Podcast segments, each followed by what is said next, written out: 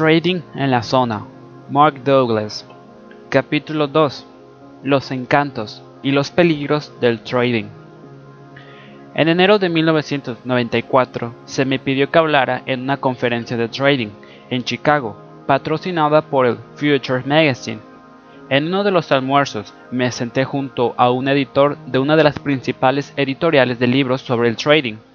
Estábamos teniendo una animada conversación acerca de por qué tan pocas personas tienen éxito en el trading. En un momento dado, el editor me preguntó si una posible explicación para este fenómeno pudiera ser que las personas hacen trading por razones equivocadas. El atractivo.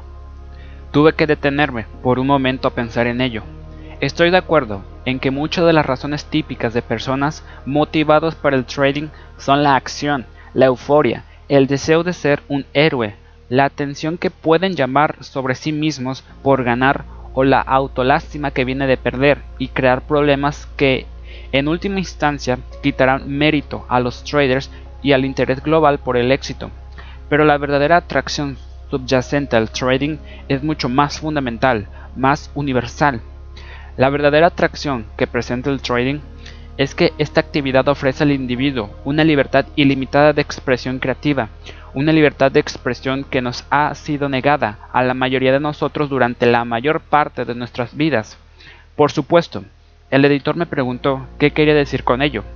Le explico que en el ambiente del trading nosotros creamos la mayoría de las reglas, hay muy pocas restricciones o límites sobre cómo elegimos expresarnos a nosotros mismos, ya que las posibilidades que existen sobre cómo manejarse en el trading son virtualmente ilimitadas. Por supuesto que hay algunos trámites, como tener que convertirse en miembro de alguna casa comercial o cumplir con los requisitos financieros mínimos para participar en un encuentro empresarial, etc. Pero, de otro modo, una vez que se den las condiciones para empezar a cotizar, las posibilidades que existen para actuar son prácticamente ilimitadas. Le doy un ejemplo de un seminario que al que asistí hace varios años. Alguien calculó que si combinaba bonos, opciones de bonos y bonos en efectivo, habría más de 8 millones de combinaciones posibles. Ahora añada el calendario basado en consideraciones sobre la forma de leer y revalidar las condiciones del mercado. Las diversas formas de trading se convierten en prácticamente ilimitadas. El redactor hizo una pausa durante un momento y preguntó, ¿pero por qué teniendo acceso a un ambiente tan sin restricción fracasan constantemente?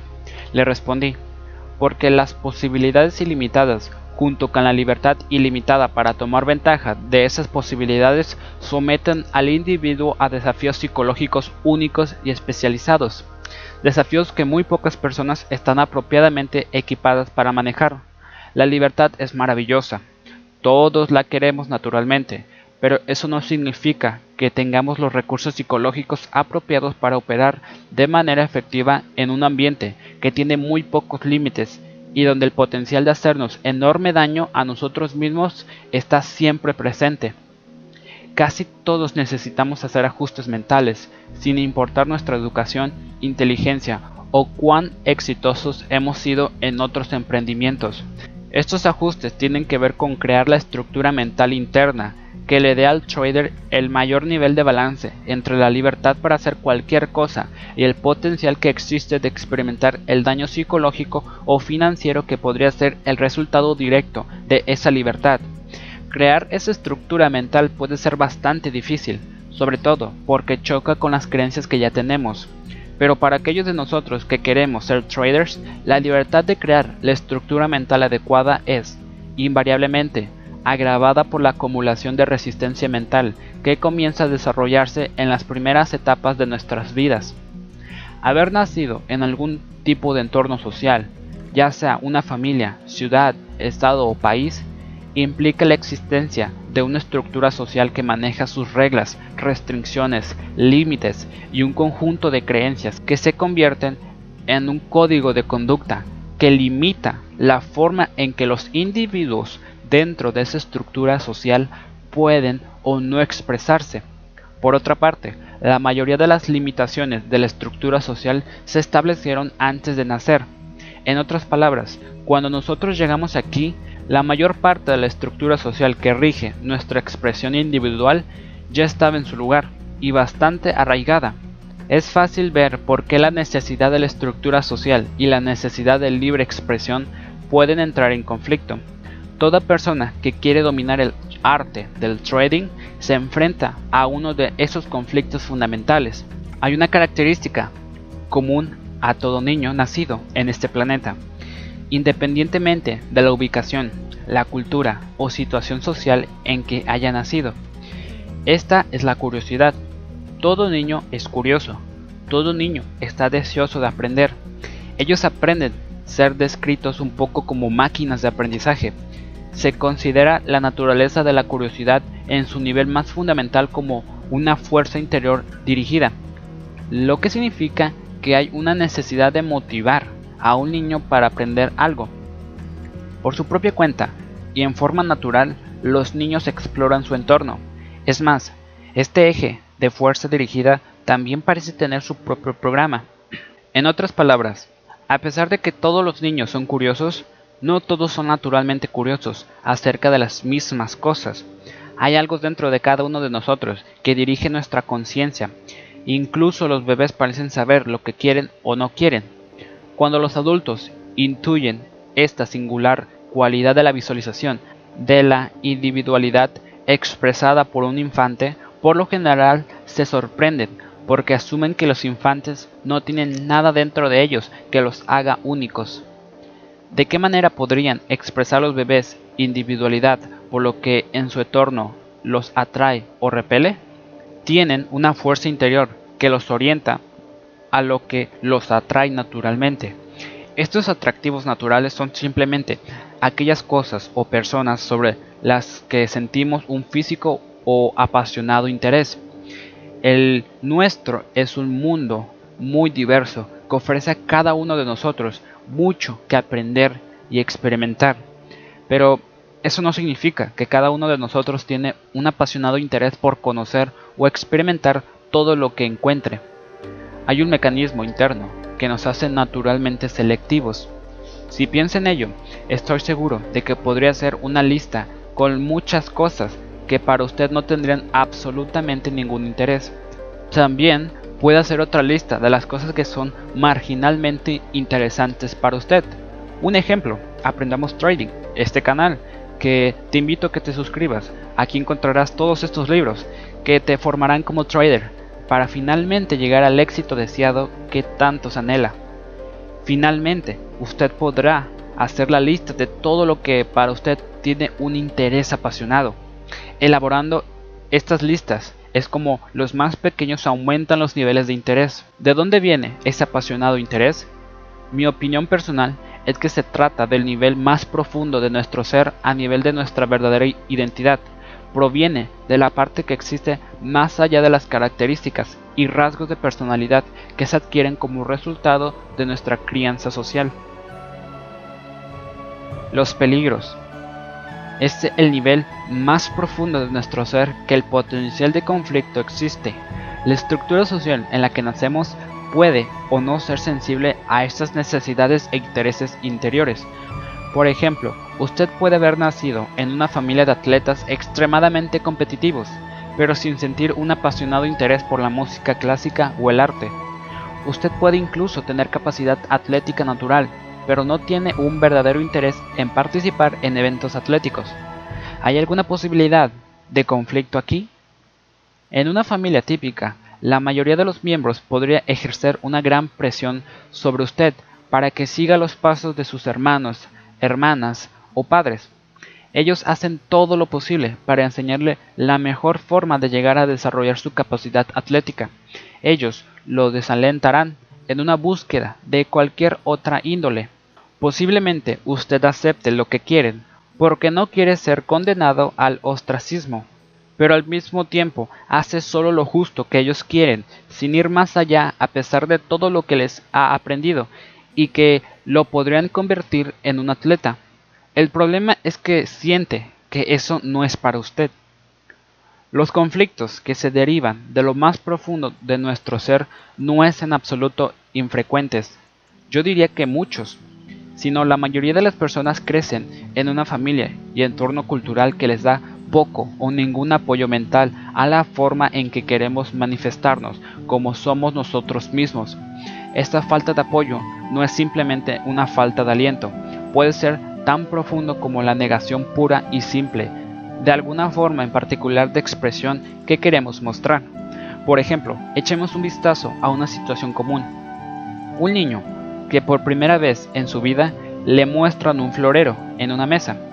Él es curioso por naturaleza, lo que significa que hay una fuerza interior que lo obliga a experimentar con ese objeto.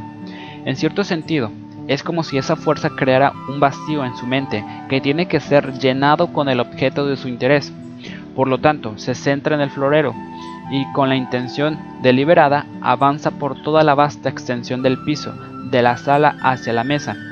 Llega hasta el borde y se levanta sobre sus pies. Con una mano se apoya firmemente sobre la mesa para mantener el equilibrio. Su otra mano toca esta cosa que nunca había visto. Justo en ese momento se oye un grito desde el otro lado de la habitación. ¡No! ¡No toque eso! Iniciativa frustrada. El niño cae de nuevo sobre sus nalgas y comienza a llorar. Obviamente, esta es una situación muy común y completamente inevitable. Los niños no tienen absolutamente ninguna idea de que los puede perjudicar o lo valioso que un florero puede ser. De hecho, el aprendizaje de lo que es seguro y de lo que no lo es y el valor de las cosas son importantes lecciones que el niño aún debe aprender. Sin embargo, la dinámica psicológica es sumamente importante en el efecto directo que aquí tiene sobre nuestra capacidad de crear el tipo de disciplina y el enfoque necesario para desarrollarnos de manera efectiva más adelante en la vida. ¿Qué sucede cuando se nos niega la oportunidad de expresarnos en la forma en que queremos o estamos obligados a expresarnos de una manera que no se corresponde con nuestro proceso de selección natural? Esta experiencia crea malestar. Ser uno del montón implica un desequilibrio. Pero, ¿qué es exactamente lo que está fuera de equilibrio? Para que algo estuviera en desequilibrio, tiene que haber algo que esté en equilibrio, y así haya igualdad de proporciones. Ese algo es el grado relativo de correspondencia que debe existir entre nuestra estructura mental interior y el entorno interior donde se desarrollan nuestras vidas. En otras palabras, que nuestras necesidades y deseos se generen en nuestro entorno mental y que se satisfagan en el medio ambiente exterior. Si estos dos ambientes se encuentran en correspondencia los unos con los otros, estamos en un estado de equilibrio interior y experimentamos un sentimiento de satisfacción o felicidad. Si estos ambientes no están en correspondencia, sentimos insatisfacción ira y frustración, o lo que comúnmente se le llama el dolor emocional. Ahora, ¿por qué el hecho de no conseguir lo que queremos o que se nos niegue la libertad de expresarnos de alguna manera particular nos lleva a esa experiencia del dolor emocional? Mi teoría personal es que las necesidades y deseos crean vacíos mentales. El universo en que vivimos tiene una tendencia natural a no tolerar un vacío y a tratar de llenarlo siempre que se presente.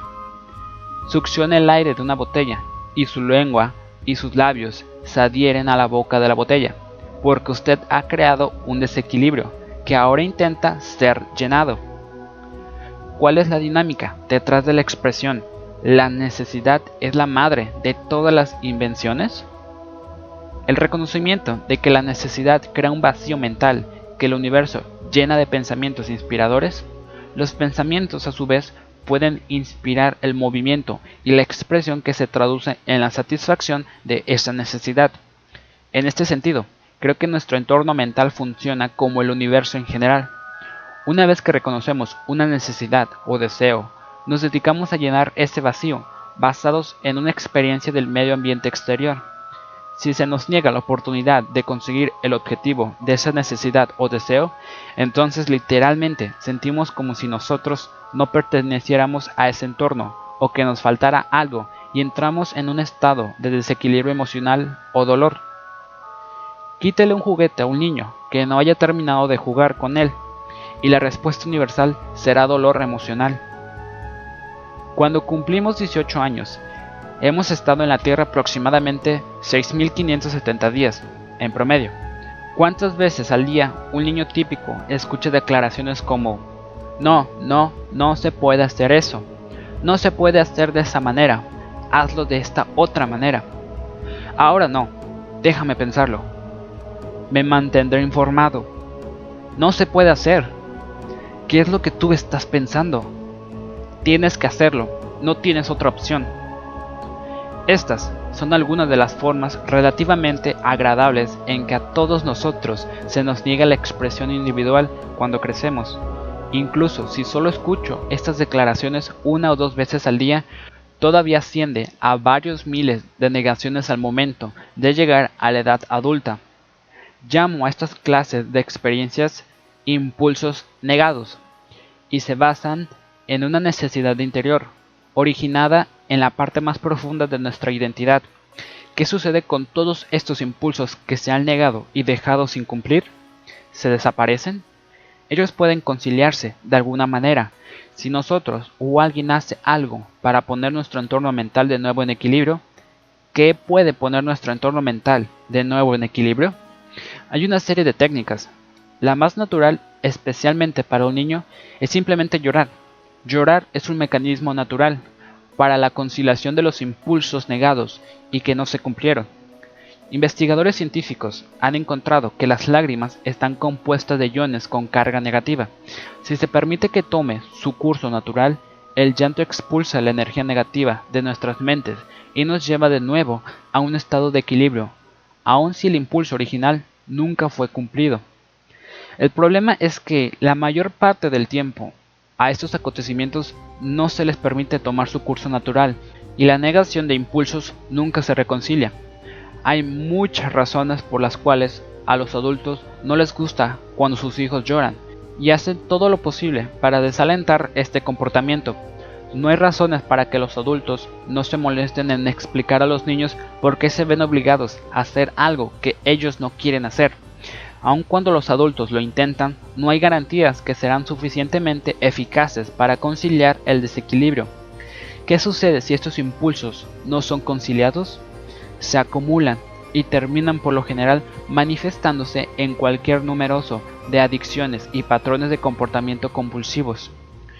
Una regla de oro es, los deseos que fueron privados de algún modo cuando niños pueden convertirse fácilmente en adicciones en la edad adulta. Por ejemplo, muchas personas son adictas a la atención. Me refiero a la gente que hace de todo, nada más para llamar la atención sobre sí mismos. La principal razón para hacer esto es que ellos creen o bien no recibieron suficiente atención cuando eran jóvenes o no la recibieron cuando es importante para ellos. En cualquier caso, la privación se convierte en energía emocional sin resolver y les obliga a comportarse de forma que satisfaga su adicción. Lo importante para nosotros acerca de estos impulsos negados, no conciliados, es entender la forma en que afecta nuestra capacidad de mantenernos enfocados y tomar medidas disciplinarias de acuerdo a nuestro enfoque para el trading. La seguridad. Para operar eficientemente en el ambiente del trading, necesitamos de reglas y límites que guíen nuestro comportamiento. Se trata de un hecho simple, que en el trading existe un potencial enorme para hacernos daños a nosotros mismos y que los daños se pueden generar de forma proporcional a lo que uno piense que es posible. Existen muchas situaciones en el trading en que el riesgo de pérdida es ilimitado. Para evitar la posibilidad de hacernos daños, tenemos que crear una estructura interna en la forma de una disciplina mental especializada y una perspectiva que nos guíe para que siempre actuemos de manera tal que nos beneficie. Esta estructura tiene que existir dentro de nosotros mismos, ya que a diferencia de lo que sucede en la sociedad donde debemos movernos según reglas impuestas, aquel mercado no nos da reglas. Los mercados proporcionan la estructura en forma de un modelo de comportamiento que indica cuándo una oportunidad de comprar o vender se presenta, pero ahí termina la estructura, con una simple indicación, y desde la perspectiva de cada individuo no se ha formalizado normas para orientar su comportamiento. En el mercado no hay principios, ni miedos, ni finales a diferencia de cualquier otra actividad. Esta es una distinción muy importante con profundas implicaciones psicológicas. El mercado es como una corriente en movimiento constante. No comienza, ni espera, ni se detiene.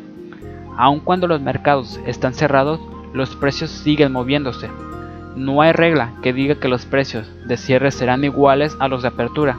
Nada de lo que hacemos en la sociedad nos prepara para funcionar eficientemente en un ambiente tan libre de límites. Aún los juegos de azar tienen estructuras que los hacen diferentes al trading y por lo tanto menos peligrosos. Por ejemplo, si decide jugar blackjack, lo primero que debe hacer es definir su riesgo. Esta es una elección que estamos forzados a hacer por las reglas del juego. De lo contrario, no podemos jugar. En el trading, nadie le forzará a definir su riesgo antes de operar.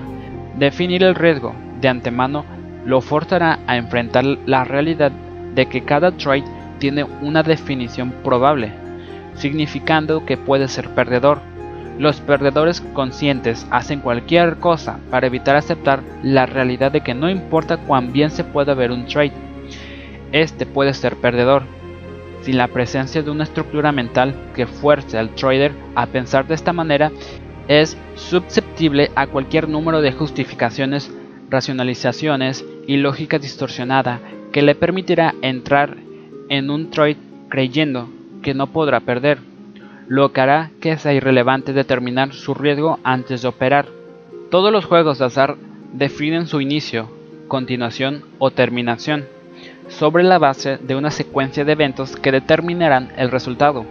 Una vez que usted decide que va a participar, no puede cambiar, sino que debe esperar hasta el final. En el trading esto no es cierto. Acá los precios están en constante movimiento. Nada empieza hasta que usted lo decida. Dura el tiempo que usted quiera y termina cuando usted lo desee. Sin importar lo que ha podido planear o querido hacer, hay un número de factores psicológicos que entran en juego y que causa que se distraiga, cambie de idea, se asuste o tenga excesiva confianza. En otras palabras, hacen que usted se comporte de manera errática y alejada de sus intenciones.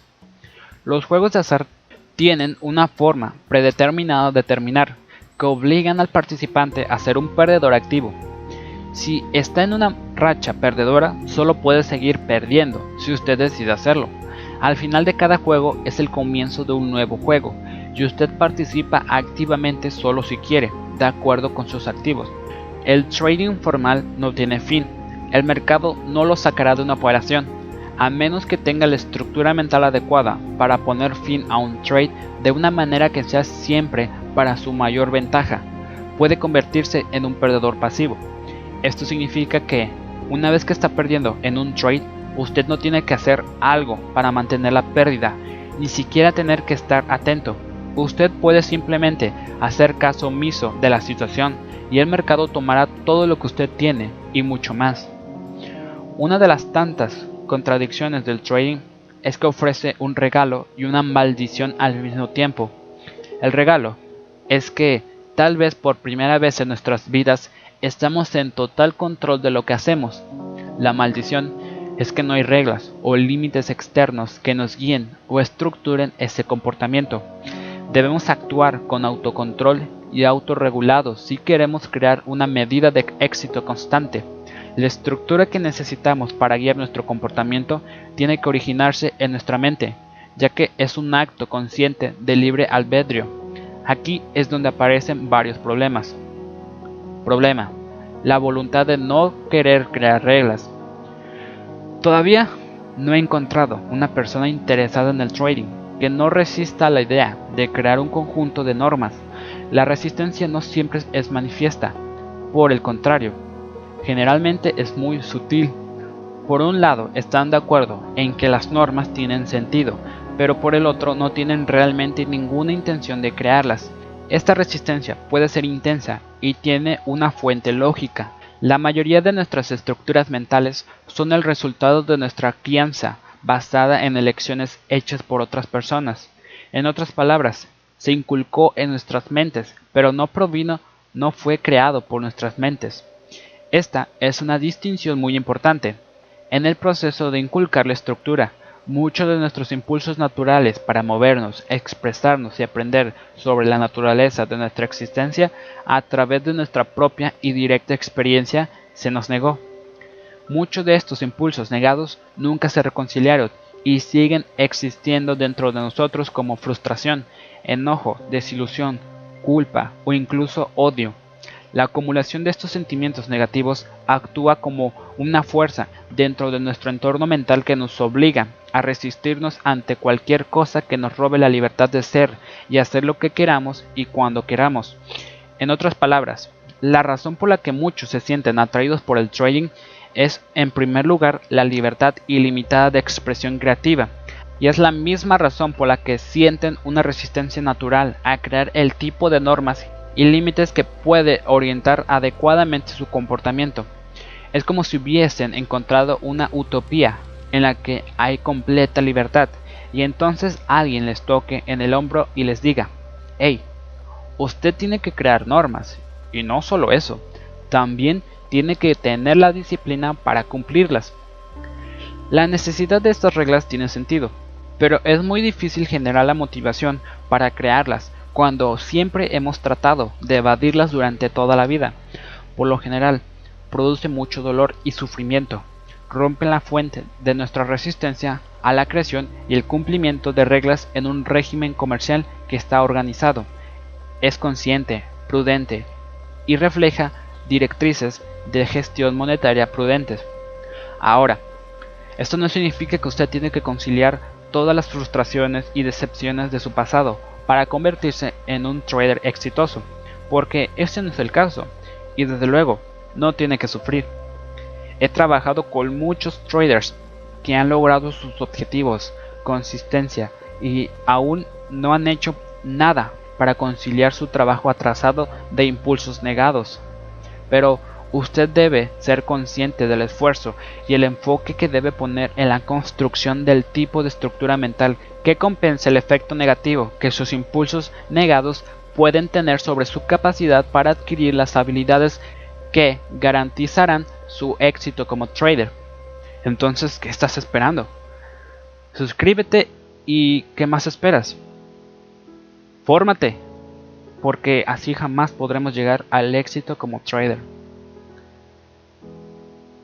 Problema. El hecho de no asumir la responsabilidad. El trading puede ser considerado como una opción pura de elección personal como un resultado inmediato. Recuerde que no pasa nada hasta que decidimos empezar, que dura hasta cuando queramos, no hasta el final, sino hasta cuando decidimos parar. Todas estas entradas, permanencias y salidas del mercado son el resultado de nuestra interpretación de la información disponible y la forma en que elegimos actuar de acuerdo con esa interpretación. Ahora es posible que deseemos la libertad para tomar decisiones, pero eso no quiere decir que estemos listos y dispuestos a aceptar la responsabilidad de los resultados. Los traders que no están dispuestos a aceptar la responsabilidad por los resultados de sus interpretaciones y acciones se encuentran en un dilema cómo participar en una actividad que permite total libertad de acción y al mismo tiempo evitar asumir la responsabilidad por el resultado si las opciones son inesperadas y no pueden ser de su gusto? La dura realidad del trading es que, si desea ser consistente, usted tiene que comenzar a partir de la premisa de que no importa cuál sea el resultado, usted será el responsable. Se trata de un nivel de responsabilidad que pocas personas han tenido antes de que decidieran convertirse en traders. La manera de evitar la responsabilidad es adoptar un estilo de trading que es a todos los efectos un juego de azar.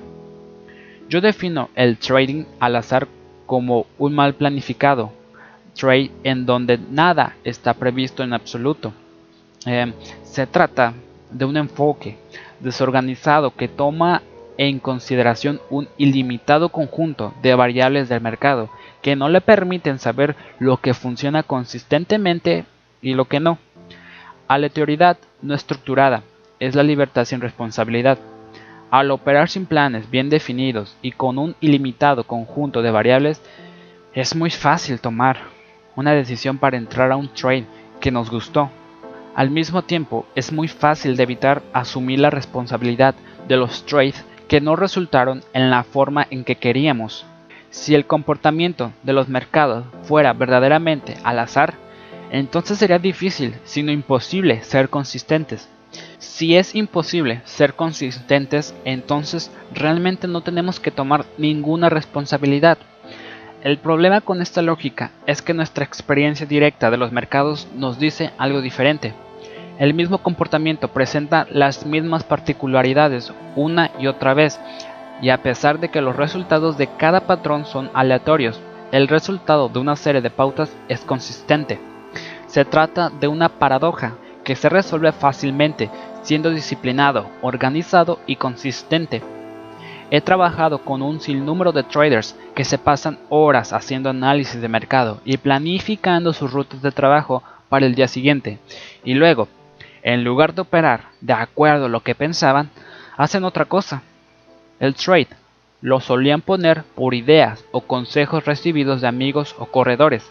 Probablemente no tengo que decirle que los trades que habían previsto inicialmente, pero en los que no entraron, por lo general fueron los grandes ganadores del día. Este es un ejemplo clásico de cómo llegamos a ser susceptibles al trading no estructurado o al azar porque queremos evitar la responsabilidad. Cuando actuamos de acuerdo a nuestras propias ideas, ponemos nuestras habilidades creativas a prueba y tenemos una devolución instantánea sobre cómo funcionaron nuestras ideas.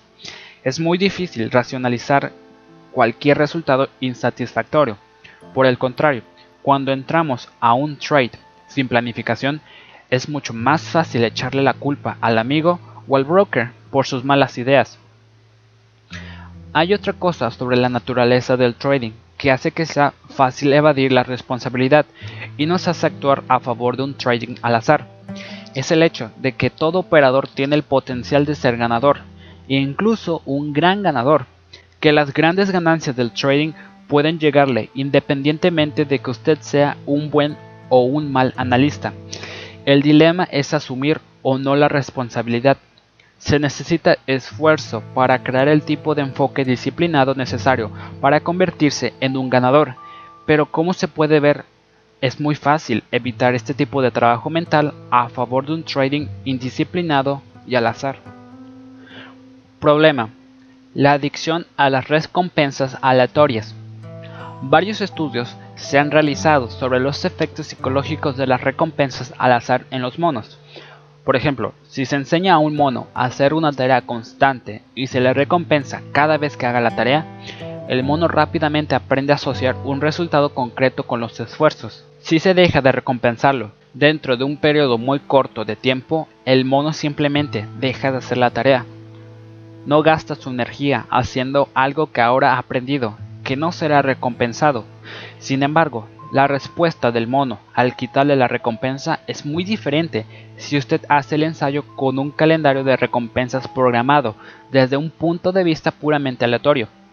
Cuando usted deja de ofrecer la recompensa, no hay modo alguno de que el mono sepa que nunca más será recompensado por hacer esa tarea. Cada vez que fue recompensado en el pasado, la recompensa llegó como una sorpresa. Como resultado de ello, desde la perspectiva del mono, no hay razón para dejar de seguir haciendo la tarea. El mono sigue haciendo la tarea, aún sin ser recompensado por ello, y lo va a continuar haciendo indefinidamente. No estoy seguro de por qué somos susceptibles de convertirnos en adictos a las recompensas al azar. Si tuviera que adivinar, yo diría que probablemente tiene algo que ver con la euforia, por la inyección de productos químicos que se liberan en nuestros cerebros cuando experimentamos una inesperada y agradable sorpresa. Si una recompensa es aleatoria, nunca se sabe con seguridad cuándo se puede recibir. Sin embargo, gastar energía y recursos con la esperanza de experimentar este maravilloso sentimiento de sorpresa de nuevo no es difícil. De hecho, para muchas personas puede ser muy adicto. Por otra parte, cuando esperamos un resultado concreto y no llega, quedamos decepcionados y nos sentimos mal.